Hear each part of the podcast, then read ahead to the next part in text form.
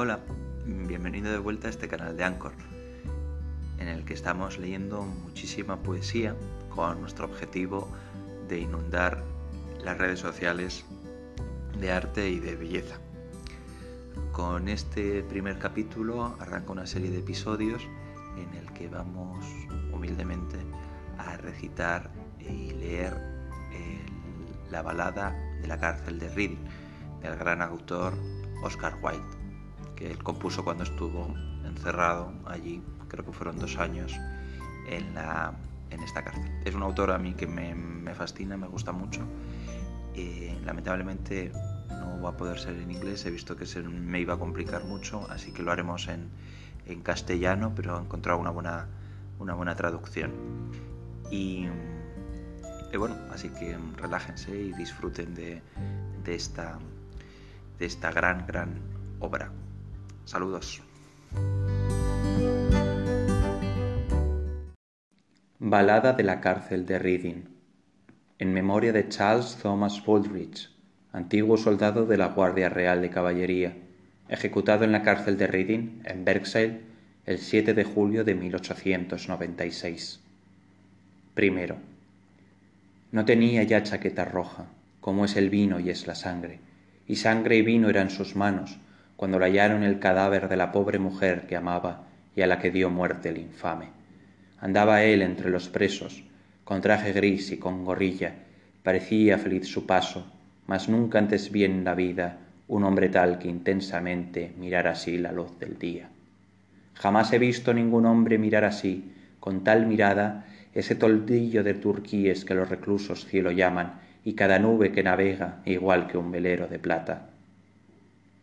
Con las demás almas en pena, en otro patio hacía ronda, pensando si la falta suya sería grande o poca cosa cuando una voz dijo a mi espalda, el hombre aquel irá a la horca. Dios mío, el mismo muro pétreo tuvo temblores de ira negra, casco de hierro enrojecido fue el cielo sobre mi cabeza, y aunque también estaba preso, no podía sentir mi pena. Comprendí entonces qué congoja apresuraba su misterio, supe por qué miraba el día con aquel mirar tan intenso, mató a aquel hombre lo que amaba y debía morir por ello y sin embargo, sepan todos, cada hombre mata lo que ama. Los unos matan con su odio, los otros con palabras blandas, el que es cobarde con un beso y el de valor con una espada. Unos lo matan cuando jóvenes y cuando están viejos los otros, unos con manos de deseo, otros lo estrangulan con oro, y el más hábil con un puñal, porque así se enfría más pronto. Aman mucho unos, otros poco, se compran y vende el sentimiento, unos lo matan entre llanto, otros sin prisas y sin miedo, cada uno mata lo que ama, mas no todos pagan por ello. No mueren de una muerte infame frente a un día tenebroso, ni tienen nudos corredizos al cuello y paños sobre el rostro, ni sienten caer al vacío sus cansados pies temblorosos. No viven con hombres callados que los custodian día y noche, que los guardan cuando ellos quieren llorar o decir oraciones, por miedo a que ellos por sí mismos roben su presa los barrotes. No se despiertan con el día ante el fatal grupo reunido, el capellán, trémulo y blanco, el alguacil adusto y lívido, y el director, negro y severo, con la torva cara del juicio. No se levantan con gran prisa para vestir sus trajes grises, en tanto que el doctor impúdico los mira con ojos febriles y anota el gesto grotesco y cada contracción visible, manejando un reloj que suena sordo como un martillo horrible. No conocen la sed intensa antes que con mano enguantada el verdugo llegue a la puerta y con tres correas os ata para que no más en el mundo tenga ya sed vuestra garganta. No inclinan atento el oído al de profundis que les rezan, mientras el miedo entre sus almas les asegura que aún esperan y no tropiezan con su féretro al entrar de noche a las celdas, no miran el último cielo por cristalinas claraboyas, no ruegan con labios de barro que se acabe su pena honda, ni cae el beso de Caifás a su mejilla temblorosa. Segundo. Por seis semanas el soldado dio su paseo por el patio con traje gris y con gorrilla, Parecía feliz su paso, mas nunca vi a ningún hombre con tal fiebre ver al sol cálido. Nunca yo vi a ningún hombre ver con un mirada tan intensa el toldo azul al que los presos le dicen cielo, con tristeza, y cada nube que arrastraba su vagabunda cabellera. No retorcía ya sus manos, como esos hombres insensatos, que aún no alimentaban esperanzas en momentos desesperados. No hacía más que ver el sol y beber el aire del día cálido. No retorcía ya sus manos, ni se amargaba con gemidos, y nada ya lo entristecía, pero bebía el aire tibio, cual se calmara sus dolores, y bebía el sol como vino. Y otros penados como yo, en otro patio haciendo ronda, pensábamos si nuestra culpa sería grande o poca cosa, mirando con gran extrañeza al hombre que iría a la horca. Y era raro ver su paso, con planta alegre y desenvuelta, y era raro ver su mirada, fija en el día y tan intensa, y era más raro aún saber que tenía tan grande deuda. Olmo y roble tienen hojas que embellecen la primavera, más horrible es ver el cadalso que un aspid muerde siniestra, y verde o seco pende un hombre antes de que el árbol florezca. Es la alta morada el cielo al que endereza el fuego humano. Mas ¿quién quiere desde un patíbulo, con una corbata de cáñamo, la última vez mirar al cielo a través del criminal lazo? Bello es bailar con los violines mientras amor y vida arden.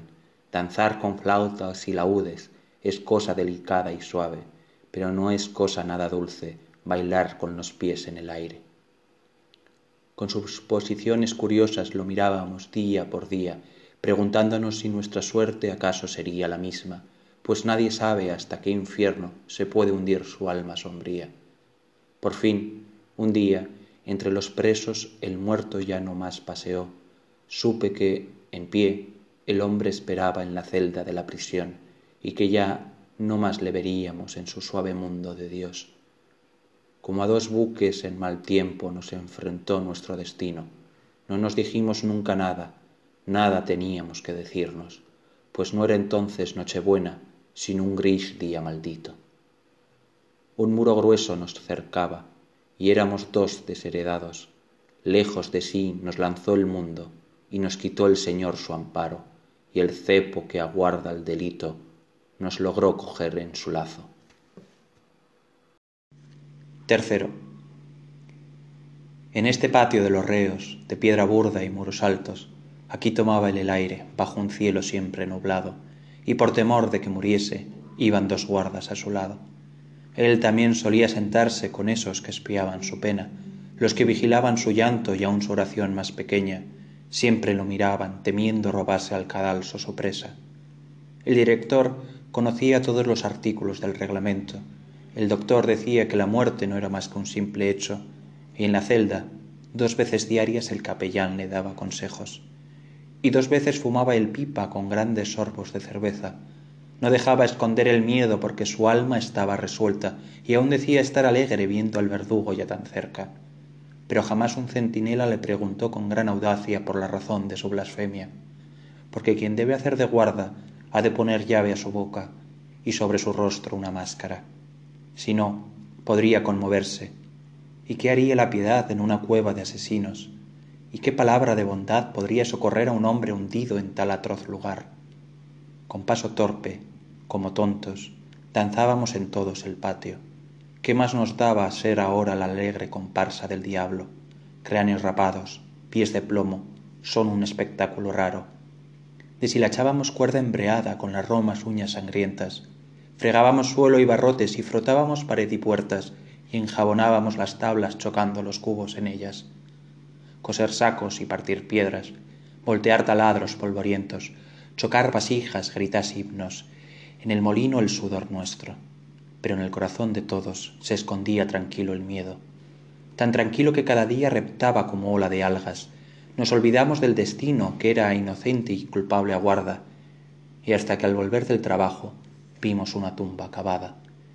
Y un alimento viviente pedía por su ancha boca, hasta el barro pedía sangre al asfalto de sed ansiosa, supimos que antes del alba alguien colgaría en la horca. El alma pensando en la muerte, en el terror y en el destino, y arrastrándose en la niebla pasó el verdugo su saquito, y cada recluso temblaba entrando a su infierno distinto.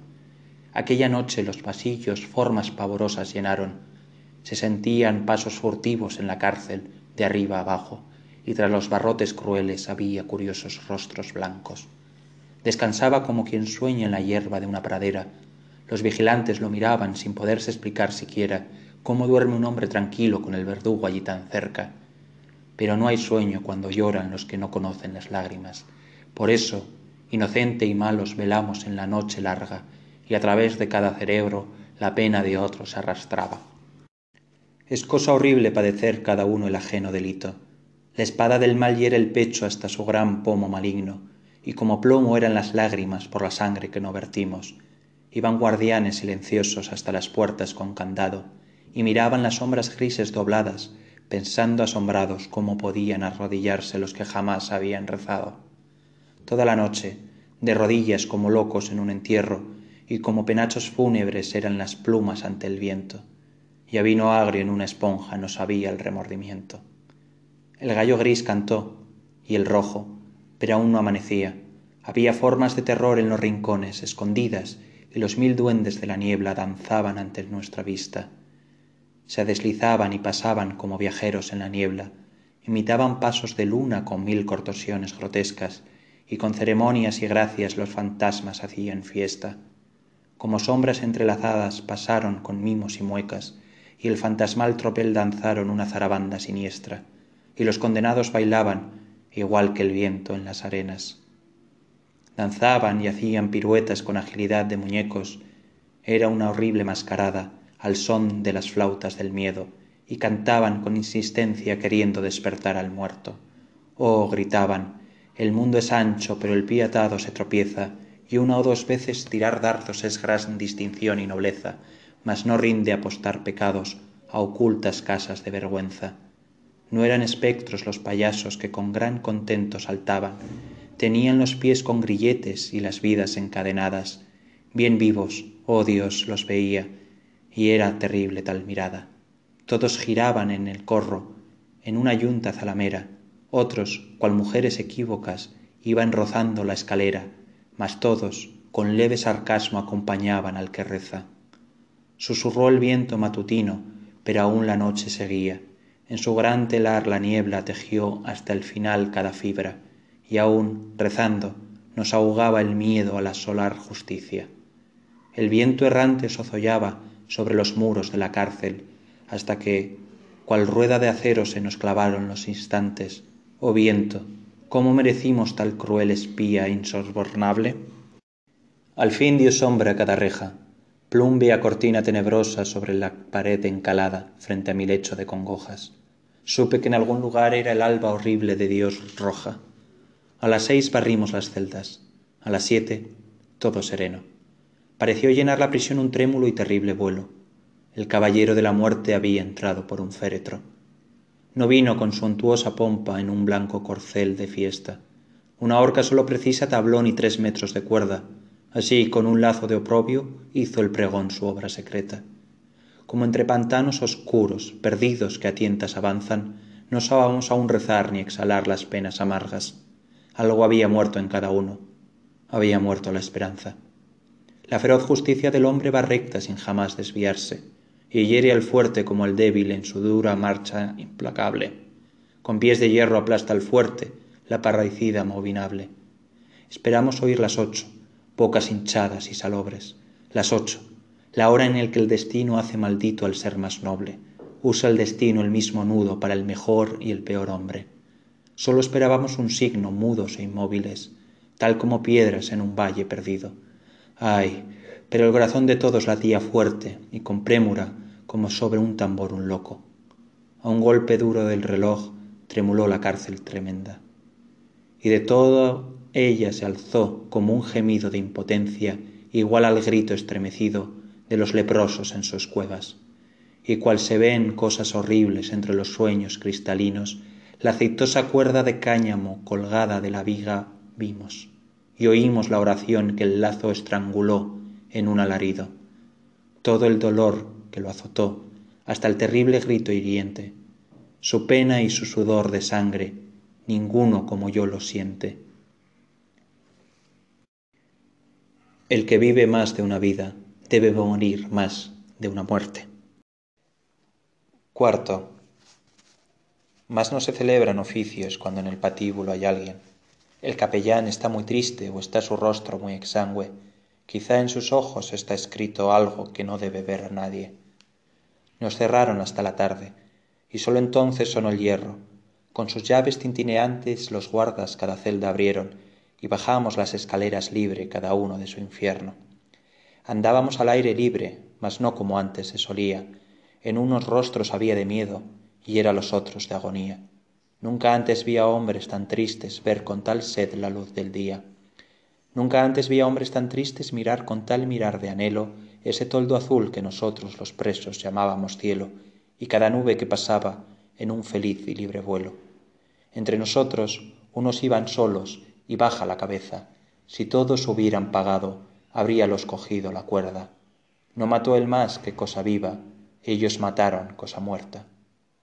El que por segunda vez peca despierta un dolor enterrado, y lo hace sangrar de nuevo cuando lo arranca del sudario, y lo hace sangrar a grandes gotas, y lo hace sangrar en vano.